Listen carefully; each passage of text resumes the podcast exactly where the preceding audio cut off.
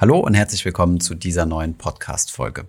In der heutigen Folge schlagen wir mal eine Brücke aus der Gegenwart in die Vergangenheit.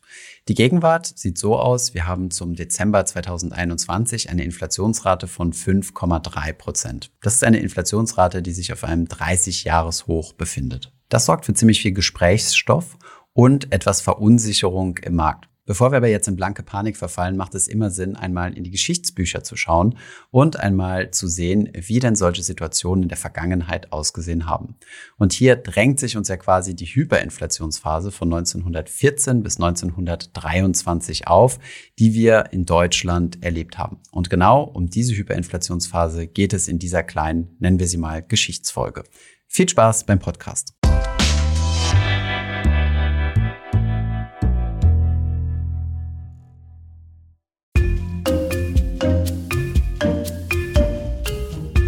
Heute sprechen wir über eine Inflation, die unsere aktuelle Inflation wirklich klein aussehen lässt. Denn, um euch einen kleinen Vorgeschmack zu geben, ein Kilo Brot hat zum Höhepunkt dieser Inflation 233 Milliarden Mark gekostet. Unfassbar, oder? Naja, wir erklären euch erstmal, was überhaupt eine Inflation ist, wie wir schon in Folge 193 besprochen haben, Thomas und ich, was Inflation und Deflation sind. Nur noch mal ein kurzer Reminder. Inflation stammt vom lateinischen inflare ab und bedeutet sowas wie aufblähen, sich aufblasen. Inflation kann man auch Kaufkraftminderung oder Geldentwertung nennen. Und bei einer Inflation steigt das Preisniveau von Waren und Dienstleistungen. Dein Geld ist also weniger wert als vorher und du bekommst weniger dafür. Zum Beispiel, wenn die Kugel Eis jetzt zwei Euro kostet und vor fünf Jahren noch ein Euro. Es gibt verschiedene Arten von Inflation und Inflation kann durchaus gewollt sein. Also ungefähr zwei Prozent Inflation sind so das Ziel von den Zentralbanken. Allerdings kann die auch aus den Fugen geraten und deshalb muss man immer aufpassen, wie sich die Werte entwickeln. Und bei dem Extrem der Hyperinflation, über die wir heute sprechen, hat man sich festgelegt auf eine Inflationsrate von monatlich über 50 Prozent. Pro Jahr wären das umgerechnet 1300 Prozent und mehr. Und innerhalb eines Jahres bedeutet das einen Anstieg des Preisniveaus um mehr als das Hundertfache. Genau, Inflation kann man also von zwei Seiten sehen. Entweder von der Sicht, dass Waren teurer werden oder dass mein Geld an Wert verliert, also meine Kaufkraft reduziert wird, was im Endeffekt zwei Seiten von derselben Medaille sind. Wir haben übrigens auch einen Inflationsrechner, den haben wir euch in den Shownotes verlinkt. Da könnt ihr mal ein bisschen umrechnen und einmal mit historischen Inflationsraten mal durchrechnen, wie sich das Ganze auf eure Kaufkraft in der Vergangenheit ausgewirkt hat und auch in Zukunft auswirken könnte bei einer angenommenen Inflation. Steigen wir jetzt aber mal tatsächlich ein in die Hyperinflation des Ersten Weltkrieges. Und zwar, wie wir auch schon in unserem Podcast zu Inflation und Deflation gesagt haben, kommt eine Hyperinflation nicht einfach so, sondern ist immer eine Folge von meistens einer Krise. Das Ganze geht auch nicht von heute auf morgen, sondern arbeitet sich quasi so langsam hoch, also staut sich so über die Jahre hinweg an. Deswegen auch die aktuelle Panik so ein bisschen, dass diese 5% Inflation jetzt so die Vorboten sind für Schlimmeres. So war es auch bei der Hyperinflation, die 1923 ihren Höhepunkt erreicht hat. Ihr erinnert euch bestimmt an den Geschichtsunterricht, in dem ihr gelernt habt, dass der Erste Weltkrieg 1914 begonnen hat. Und kurz darauf hat das Deutsche Reich auch schon eine Grundlage für diese Hyperinflation geschaffen, und zwar die Noteneinlösungspflicht aufgehoben. Das war eine der Grundlagen dafür, dass das Deutsche Reich Kriegsanleihen aufgenommen hat, statt durch Steuereinnahmen die Kriegskosten zu decken. Andere Nationen wie Frankreich zum Beispiel haben den Krieg durch Steuereinnahmen, also zum Beispiel Vermögensteuer, finanziert. Dazu kam, dass dann während des Kriegs, was ja ohnehin ein riesiger Ausnahmezustand ist, die Güter knapp geworden sind und sich Engpässe gebildet haben. Das heißt, es kam zu Preissteigerungen. Spulen wir jetzt mal vor dazu, als es dann sich richtig schlimm ausgewirkt hat. Und zwar endete der Erste Weltkrieg am 11. November 1918 mit einer Friedensunterzeichnung. Und der Krieg hat den deutschen Staat natürlich sehr viel Geld gekostet. Für Waffen, Munition, Soldaten, Verpflegung, Transport und so weiter und so fort. Dieses Geld hatte das Deutsche Reich aber nicht. Und ähm, das Deutsche Reich war so lange ähm, siegenssicher und hat darauf vertraut, dass die äh, Verlierermächte, die da am Ende halt doch äh, die Siegermächte waren, für die Schulden aufkommen würden. Genau. Und es wurde per Staatsanleihen finanziert und dann kann man diese Schulden einfach an die, an die Verlierer übertragen. Das war zumindest mal so die Idee. Das war die Idee, aber wie wir alle wissen, hat das Deutsche Reich den Krieg nun mal verloren.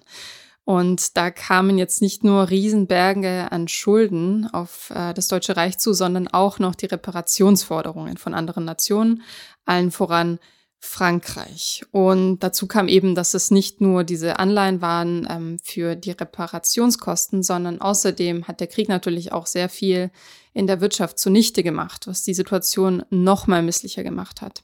Im November 1918 lag somit die Schuldenlast bei 150 Milliarden Mark. Das Deutsche Reich hat sich millionenfach Geld für Kriegskosten geliehen bei einfachen Bürgern.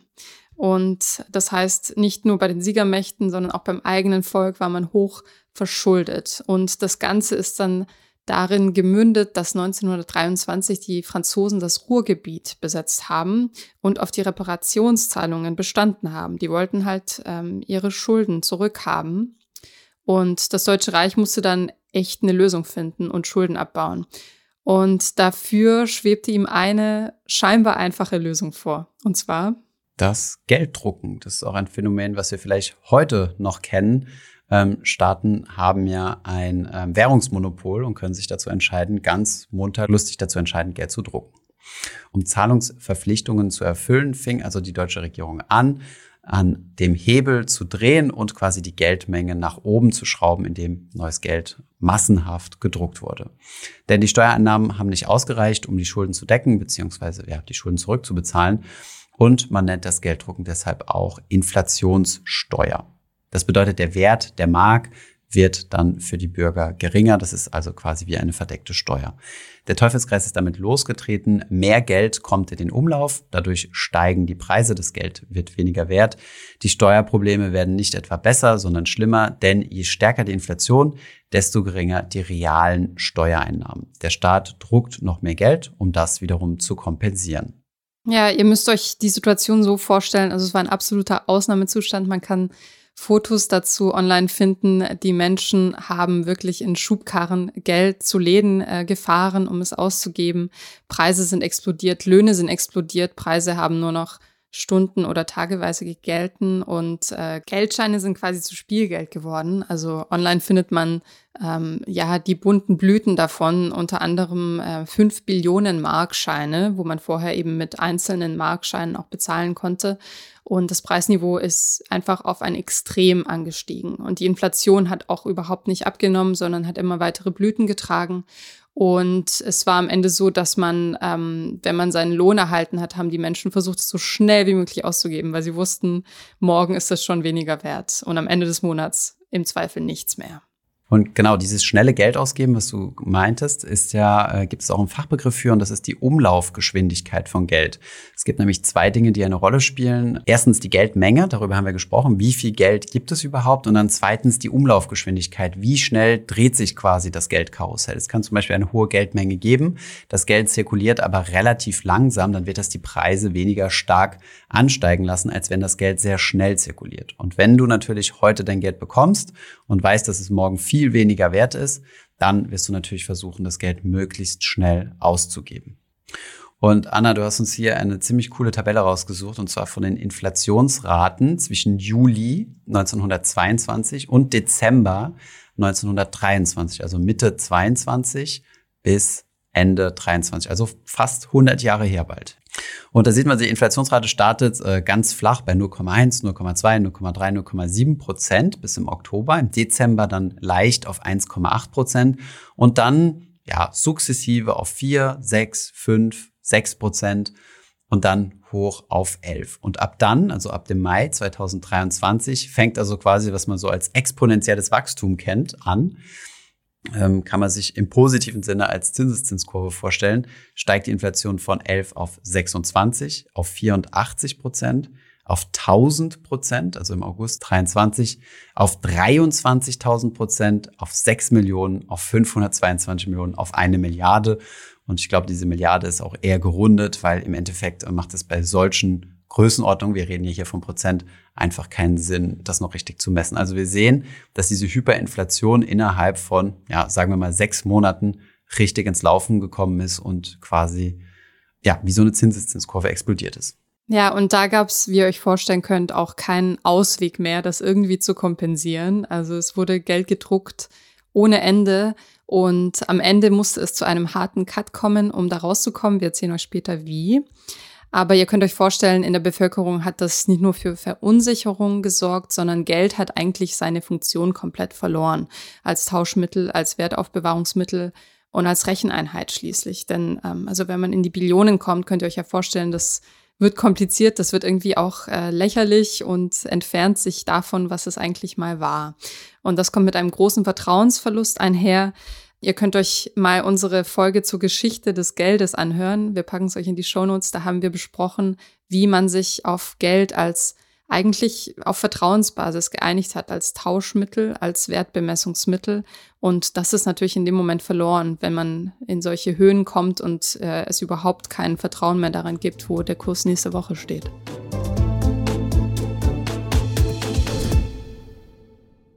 Dann kommen wir jetzt mal auf die Kosten der Inflation zu sprechen. Und zwar hat die Inflation auch sehr negative Auswirkungen auf die Wirtschaft, wenn das Vertrauen tatsächlich in das Geld verloren gegangen ist durch Hyperinflation. Und da gibt es verschiedene Effekte. Das eine sind zum Beispiel die Schuhsohlenkosten.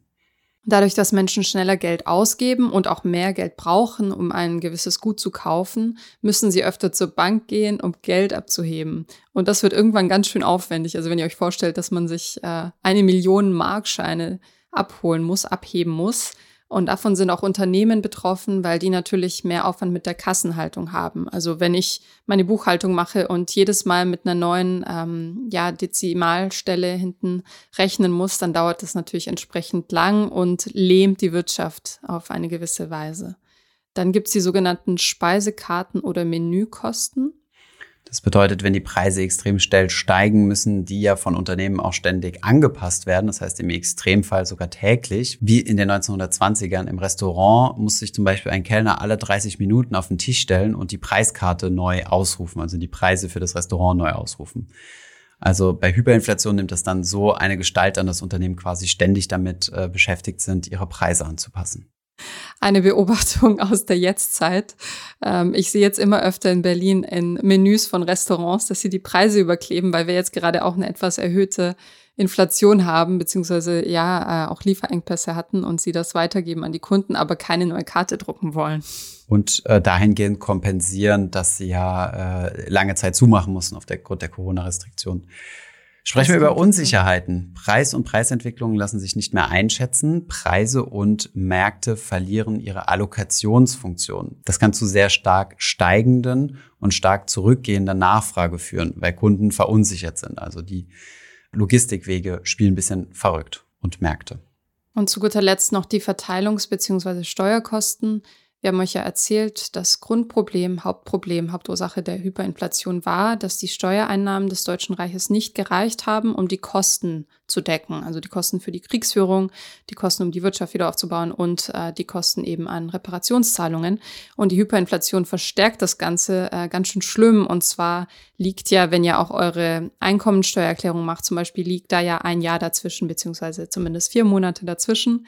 Und in dieser Zeit verändert sich die Inflation meist nicht so doll, dass sich das auswirkt. Aber in der Hyperinflation war es teilweise so, dass die Steuerschuld sich verhundert oder vertausend oder sogar vermillionenfacht hat. Das heißt, die Steuern, die das Deutsche Reich dann eingenommen hat, waren in der Zwischenzeit schon gar nichts mehr wert.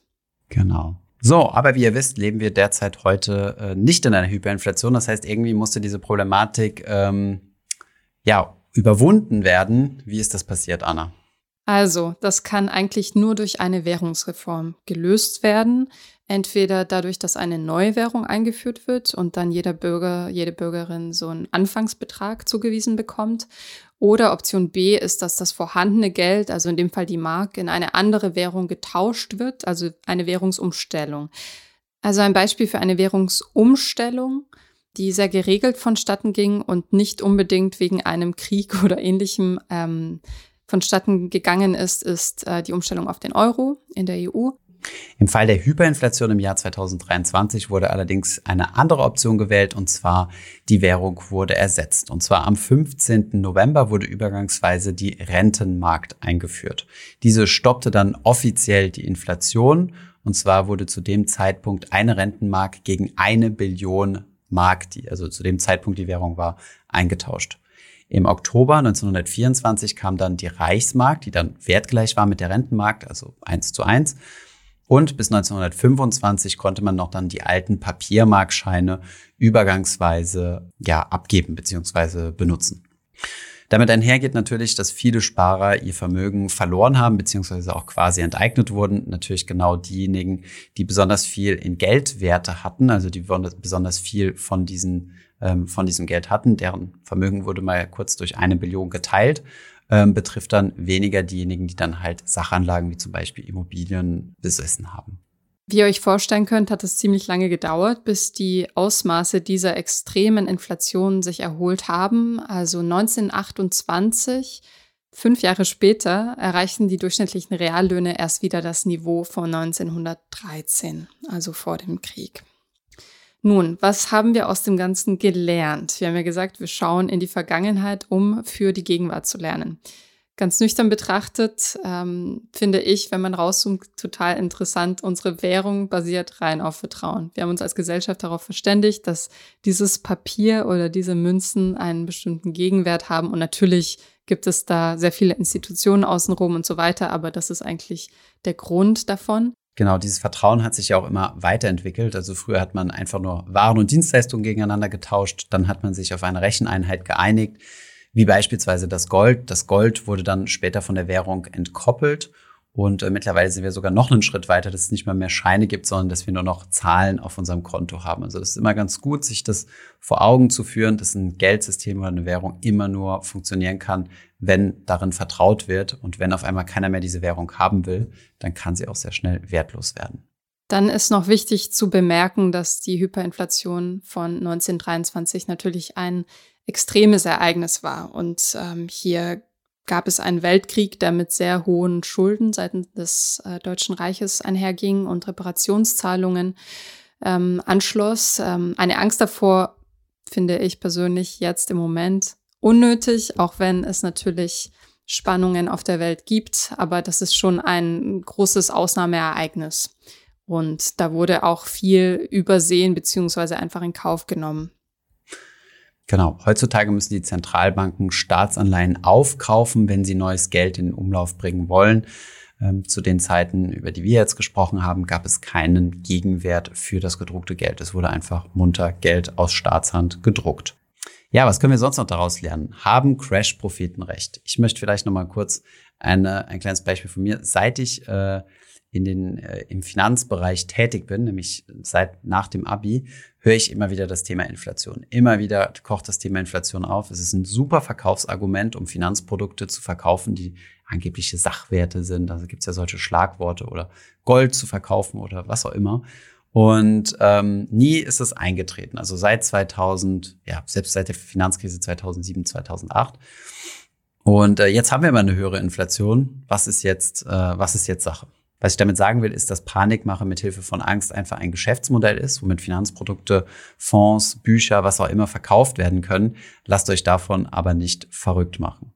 Ja, es gab ähm, eben diese Panik vor einem Crash oder auch vor einer Superinflation auch um 2008 äh, während der Finanzkrise und auch um die Eurokrise von 2013 herum. Aber eine Hyperinflation oder gar eine erhöhte Inflation haben uns da zum Glück nicht erreicht. Ähm, außerdem, wie Thomas sagt, die Zentralbanken regulieren die Inflation, was nicht von allen gerne gesehen wird, aber das wird ganz eng beobachtet und bisher haben die Zentralbanken auch das Ziel erreicht, dass die Preise einigermaßen stabilisiert wurden und die Wirtschaft angekurbelt worden ist. Allerdings gibt es auch heutzutage noch eine Hyperinflation, zum Beispiel in Venezuela. 2019 ähm, betrug die Inflation dort 19.000 Prozent im Vergleich zum Vorjahr. Und der Durchschnittsbürger kann sich dort teilweise auch vom Lohn kaum noch ernähren. Und wenn man in die Türkei blickt, auch dort gibt es gerade, wie ich finde, besorgniserregende ähm, Zahlen, was die Inflation angeht. Und ähm, ja, wir werden sehen, wohin sich das noch entwickelt. Allerdings ist für uns hier in Deutschland das gerade noch kein Thema. Genau.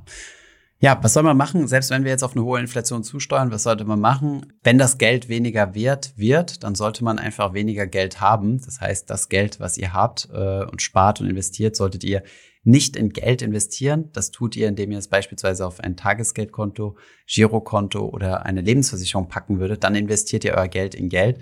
Wenn ihr euer Geld allerdings in Aktien steckt, ist das äh, produktives Kapital. Ihr habt dann Anteile von Unternehmen und die können nicht einfach so inflationieren.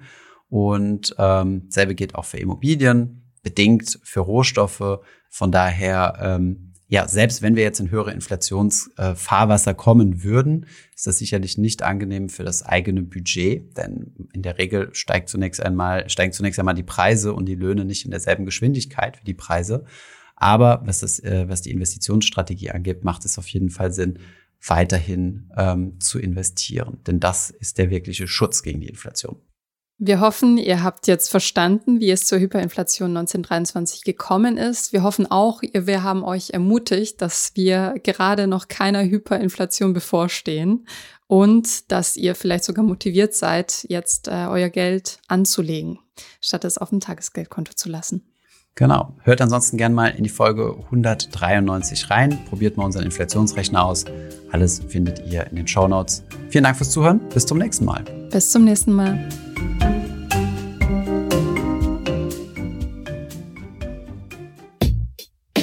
Ich hoffe, diese Podcast-Folge hat dir gefallen. Wenn ja, dann zöger doch nicht in deinem Umfeld über diesen Podcast zu sprechen, bei Freunden und Bekannten. Ich denke, es gibt auch in deinem Umfeld viele Menschen, die sich für das Thema finanzielle Bildung interessieren oder interessieren sollten. Wenn du auf iTunes bist, würden wir uns auch freuen, wenn du uns eine positive Bewertung dalässt. Das hilft uns, den Podcast noch einfacher auffindbar zu machen.